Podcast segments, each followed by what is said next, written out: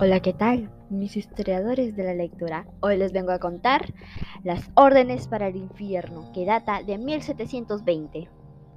Nada más frecuente que tropezar por esas calles con un amigo que tras la empuñada de manos y obligadas frases del saludo nos dice, Chico, órdenes para París.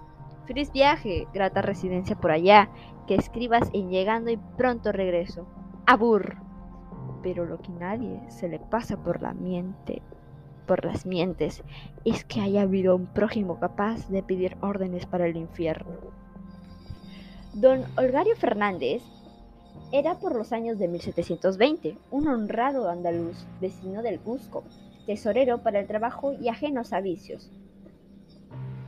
Pisto a pisto y gastando paciencia y fuerzas, llegó al cabo de años a haber juntado cinco mil duros creyendo con ellos asegurada su vejez. Resolvió abandonar el Perú y trasladarse a España. Don Olegario vio las dificultades que se le ofrecían para transportar hasta Lima y de allí a la metrópoli, sus zurrones con moneda y decidió comprar dos barras de plata. El andaluz quiso aprovechar de la oportunidad y entre las 40 mulas conductoras de barras marcadas con la R inicial que indicaba ser ellas propiedad del Real Tesoro, iba la cargada con las dos barritas de Fernández.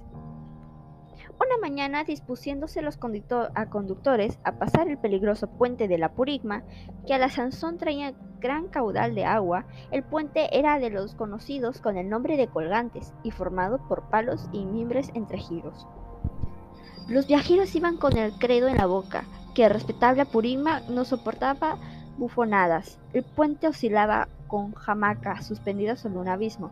De pronto, lanzaron todos un grito espantoso que repercutió en las concavidades de los cerros. Una de las mulas había pisado en falso y caído en el precipicio. Vio sola rebotar sobre las peñas y luego ser arrastrada por la terrible corriente.